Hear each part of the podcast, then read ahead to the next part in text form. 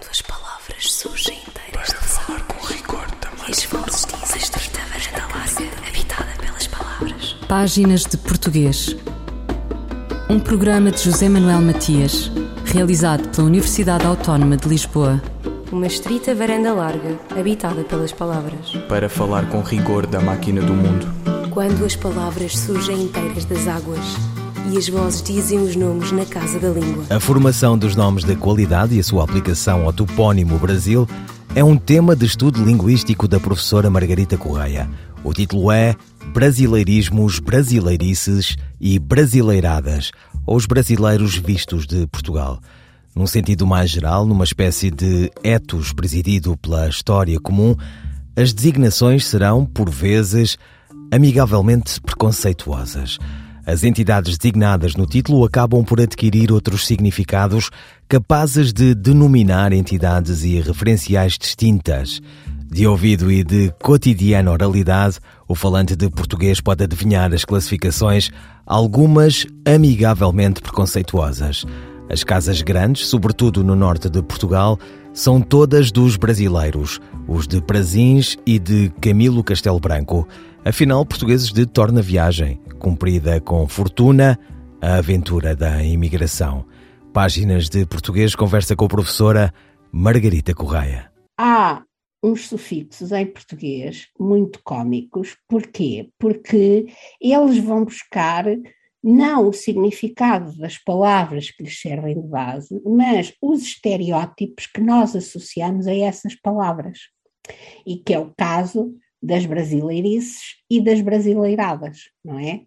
Portanto, basicamente o que acontece é que quando nós dizemos brasileirice, não é?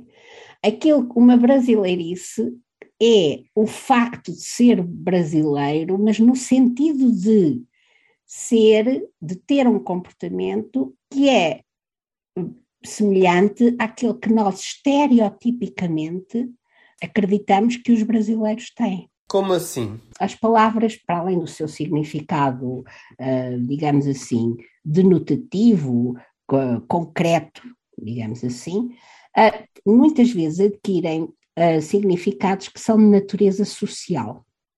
E isto acontece muitas vezes em relação às pessoas, a grupos sociais e a grupos, uh, ou então a, uh, a, pessoas originárias de um determinado país ou de uma determinada região.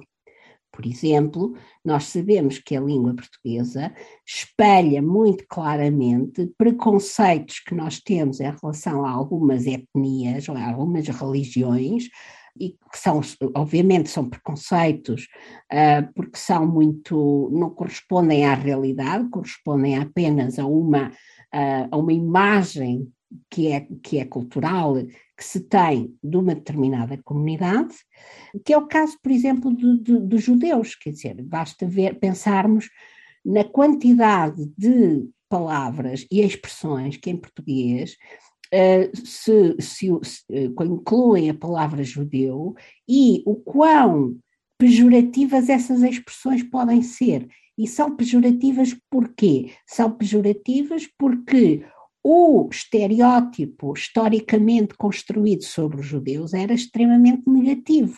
E, portanto, quando se constroem palavras sobre, com, com, usando esses estereótipos, o significado dessas palavras é, é claramente negativo e, portanto, dá aso aos usos todos pejorativos e tal. Por exemplo, a palavra judiaria, não é? Fazer judiarias a alguém é fazer maldades, porque isto faz parte do estereótipo que culturalmente nos foi transmitido durante uh, séculos, não é? No caso dos brasileiros, como é uma, um, uma, um país, são pessoas com quem nós temos algum contacto, obviamente que construímos estereótipos em relação aos brasileiros. E são esses estereótipos que depois estão na base dos preconceitos que nós temos em relação a essas pessoas. Dito de outra forma, por exemplo, os brasileiros também têm estereótipos em relação aos portugueses e uh, lembramos-nos que na época em que havia muita imigração portuguesa para o Brasil, especialmente aquela imigração no século XX, que eram pessoas com pouca instrução, etc. As anedotas, e, eram, e eram pessoas normalmente muito, uh, muito servis e, e, e, pouco habituadas a, a, protestarem, etc. A quantidade de anedotas que os brasileiros contavam sobre os portugueses, não é? Essas anedotas normalmente são o produto de preconceitos e esses preconceitos estão baseados em estereótipos, que são verdades não verdadeiras, mas que são transmitidas culturalmente a respeito de um grupo humano. E então estas questões, uh, por exemplo, estes sufixos isse, uh, como, como referiu aqui no, no, no seu artigo, uh, os sufixos ismos, isses e idade e, e hadas, exato. Então, nesse caso, então transmitiam esse, esses preconceitos. Acabavam por transmitir então esses preconceitos. Não. Basicamente, o ismo vai buscar tudo o que é ideologicamente e sistematicamente atribuído a uma determinada comunidade, por exemplo. E, portanto, vejamos que os brasileirismos são as palavras próprias do português do Brasil. Não é? Pronto não é preconceituoso, mas são coisas que sistematicamente, que nós vemos como sistematicamente a provir do Brasil. Mas as brasileirices, essas sim, essas são, eu dizer de uma, de uma situação qualquer, ah, isso é uma brasileirice, é a mesma coisa que dizer que aquela situação é caricata, eu não a encaro de forma séria e ela corresponde a um, um determinado estereótipo que nós temos relativamente aos brasileiros. E esse estereótipo não tem uma base factual, é apenas uma transmissão cultural. Margarita Correia, professora e linguista sobre o seu estudo Brasileirismos, Brasileirices e Brasileiradas, ou os brasileiros vistos de Portugal. Fulgurações do nosso idioma.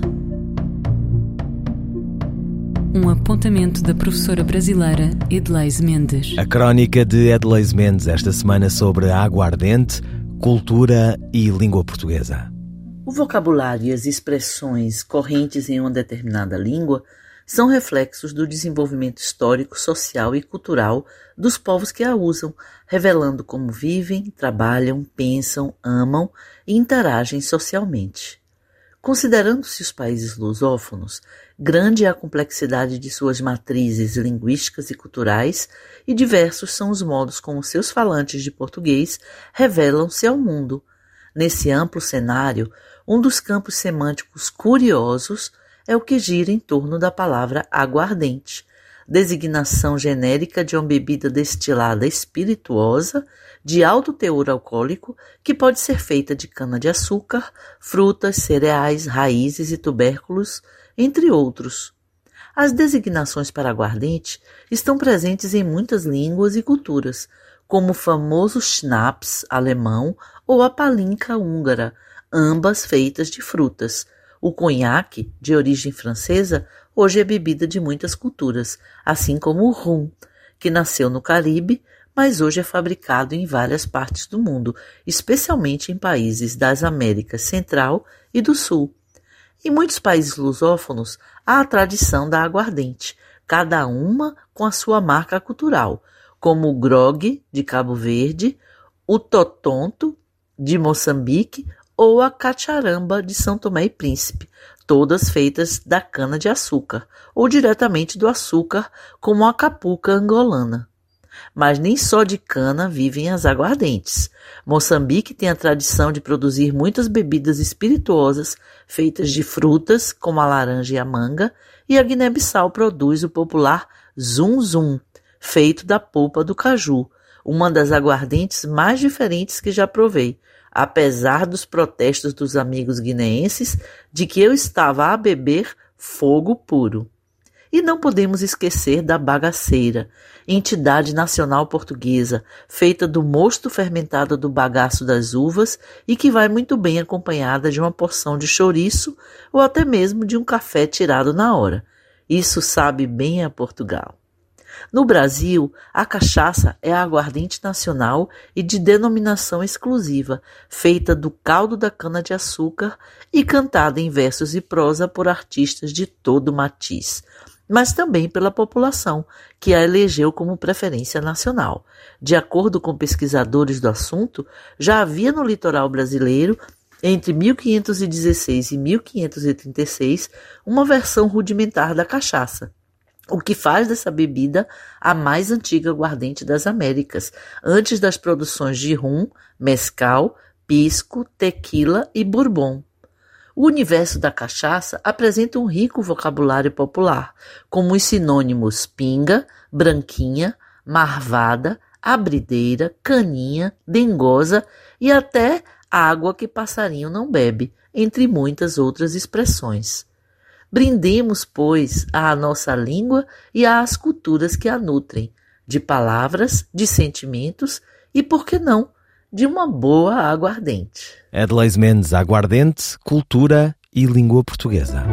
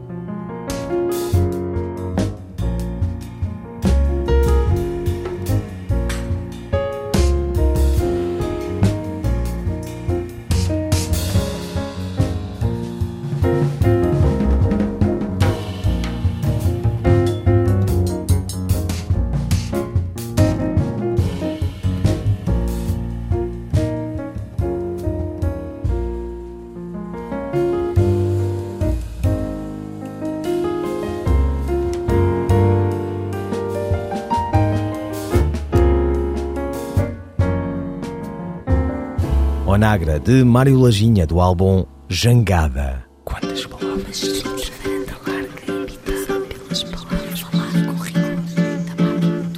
Ainda sobre brasileirismos. Falemos agora sobre sururus. Neste caso, o sururu da novel designação de Chequia para República Checa, a que se refere Margarita Correia na sua crónica esta semana do Diário de Notícias. Aqui acresce o imbróglio da mudança de nomes de alguns países, da Pérsia ao Irão, Irã no Brasil e da Suazilândia a Eswatini. Com uma crónica semanal no Diário de Notícias, a professora e linguista Margarita Correia publicou na edição de 13 de junho deste ano um texto a que deu o título de Chequia e o sururu toponímio da atualidade. O pretexto foi o pasmo nos meios do comentário futebolístico. Num acesso de criatividade estava o campeonato da Liga das Nações posto em desassossego. Alguém utilizou a palavra Chequia para se referir à República Checa. Que não, que sim, que talvez, já que os prognósticos só se anunciam no finalzinho das inquietações e das dúvidas. Da Checoslováquia à Chequia vai a distância de um século.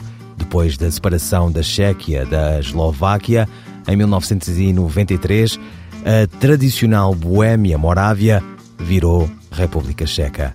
A crónica de Margarita Correia contextualiza a questão e valida a opção. É que no Brasil a palavra Chequia nomeia os plebeus mexilhões, observa a autora.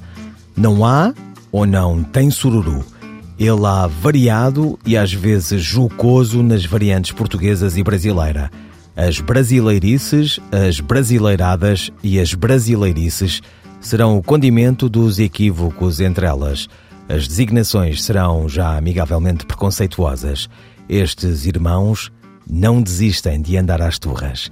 Margarita Correia. Eu fui buscar a palavra sururu porque, uh, para já porque acho uma palavra extremamente eufónica e, portanto, acho uma palavra engraçada. E depois, pela graça de uh, ela entre nós significar apenas uma confusão, uh, e no Brasil, além de significar uma confusão, que é um significado pouco usado, uh, significar sobretudo os mexilhões, não é? E obviamente associei uh, o nosso ditado popular que diz quando o mar bate na rocha, quem se lixa é um mexilhão e quis fazer também um jogo de palavras. Mas, em relação à Chequia, aquilo que acontece é que o país é extremamente recente. O país, como país independente, é extremamente recente. Até, desde, 2000, desde 1918 até, 2000 e, uh, até 1993, existia um país chamado Checoslováquia. E em relação a esse nome, nós não tínhamos nenhum problema, porque era um nome que era muito conhecido, uh, estava completamente memorizado e, portanto, não, causa, não causava nenhuma surpresa quando nós o utilizávamos. Provavelmente hoje causará surpresa às pessoas mais jovens que não sabem que houve um país chamado Checoslováquia que era a união daquilo que são hoje dois países independentes. Não é? Bom, e uh, quando a Eslováquia, quando se tornou independente, não tinha problema nenhum, a, a designação curta do país não tinha problema nenhum, porque em Checoslováquia a, fi, a, parte final já era Eslováquia e, portanto, a designação não causou nenhum problema. A questão era com checo, não é? Como fazer uma designação curta para checo, para a terra dos checos não é? E, portanto, do ponto de vista linguístico, realmente a forma mais simples é, é fazer Chequia, como fazemos para árabe, Arábia, para eslovaco, Eslováquia, para sueco, Suécia e por aí adiante.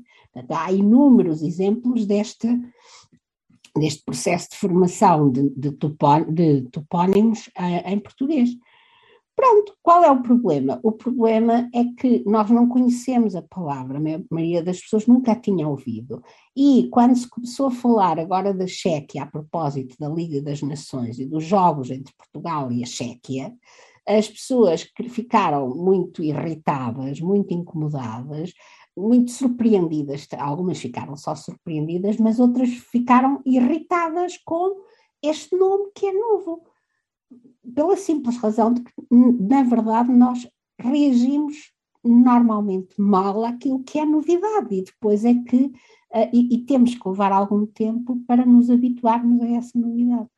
Professora Margarita Correia, toponímia quando os nomes começam a dançar. Como comunicar com clareza? A resposta da linguista Sandra Duarte Tavares. A clareza é uma das qualidades centrais de uma comunicação eficaz. Vamos conhecer quatro dicas úteis para que possamos ser implacavelmente claros quando falamos e quando escrevemos. E a primeira dica diz respeito ao uso de palavras simples, conhecidas, reconhecidas. Como sabemos, as palavras são a matéria-prima da comunicação e por isso nós devemos escolhê-las criteriosamente em função do nosso interlocutor, do nosso público. É para ele, na verdade, que falamos ou escrevemos. Para que qualquer mensagem seja eficaz e cumpra o seu objetivo, as palavras não devem ser difíceis e complicadas, uma vez que dificultam a compreensão da mensagem. Por exemplo, se nós temos a palavra controlo, não precisamos da palavra monitorização, é mais complicada. Se temos o verbo piorar, não precisamos de usar o verbo agudizar. Além do uso de palavras simples, devemos também, e esta é a dica 2, usar frases curtas na expressão escrita. O nosso público, o nosso interlocutor, deseja compreender imediatamente aquilo que lê ou aquilo que ouve, quer receber a mensagem com prazer e sem esforço. Frases demasiado longas são um tropeço ao processamento da mensagem e por isso devemos usar frases curtas, na ordem direta, sujeito, predicado, complementos, para sermos facilmente compreendidos. Naturalmente que estamos a falar de uma comunicação não literária, uma comunicação do, para uma comunicação do dia a dia. Por exemplo, se nós podemos dizer falta de luz, não precisamos de usar a expressão longa indisponibilidade temporária dos serviços de eletricidade. Se nós podemos dizer ganhar as eleições, não precisamos de dizer alcançar uma vitória eleitoral. Se podemos usar 20 palavras, não precisamos de usar 30. Se para cumprir um determinado objetivo comunicativo eh, nos basta usar 15 palavras, não precisamos de usar 20 nem 25. Dica 3. Devemos ser breves e objetivos. Comunicar com clareza é também respeitar a memória do nosso público. Textos e discursos longos e demasiado palavrosos são a desculpa perfeita para o nosso interlocutor ou o nosso público desistir de nos ouvir ou de nos ler. E por isso, se nós queremos mantê-lo conosco, devemos ser breves e objetivos. Respeitar o tempo de quem nos ouve é mais do que lhe agradar, é dar-lhe honra. Finalmente, quando comunicamos, se desejamos ser implacavelmente claros, devemos evitar linguagem técnica. Por exemplo, se nós temos a palavra desmaio, não precisamos de usar síncope, que é um termo técnico usado no domínio da medicina. Se um médico quer ser claro para o seu paciente, deverá dizer cegueira em vez de epilepsia Porquê? Porque nós comunicamos para o outro e assim, se desejamos que o outro compreenda aquilo que nós dizemos, devemos descomplicar e, no caso da terminologia técnica, da linguagem técnica, devemos sempre explicitar os termos técnicos para que o nosso interlocutor compreenda a mensagem. Devemos lembrar-nos sempre de que a comunicação não é acerca do que nós dizemos ou escrevemos, mas sim acerca do que os outros compreendem sobre o que nós dizemos e sobre o que nós escrevemos. Sandra Duarte Tavares, linguista. Eu, El Rei, faço saber aos que este alvará virem que hei por bem me apraz dar licença a Luís de Camões para que possa fazer imprimir nesta cidade de Lisboa uma obra em octava rima chamada Os Lusíadas. Estante Maior, em colaboração com o Plano Nacional de Leitura. Quando Joana Carda riscou o chão com a vara de negrilho, todos os cães de Serreberre começaram a ladrar, lançando em pânico e terror os habitantes, pois desde os tempos mais antigos se acreditava que ladrando ali animais caninos que sempre tinham sido mudos, estaria o mundo universal próximo de extinguir-se. Como se teria formado a arraigada superstição ou convicção firme, que é, em muitos casos, a expressão alternativa paralela, ninguém hoje o recorda, embora por obra e fortuna daquele conhecido jogo de ouvir o conto e repeti-lo com vírgula nova, usassem distrair as avós francesas a seus netinhos com a fábula de que, naquele mesmo lugar, comuna de Cerbère, departamento de Pirinetes Orientais, ladrara nas gregas e mitológicas eras um cão de três cabeças, que o dito nome de Cerbère respondia se o chamava o barqueiro Caronte, seu tratador. Excerto de A Jangada de Pedra de José Saramago. Ouviram páginas de portuguesas despedidas de José Manuel Matias, Luís Carlos Patraquim, Miguel Roque Dias e Miguel van der Kellen.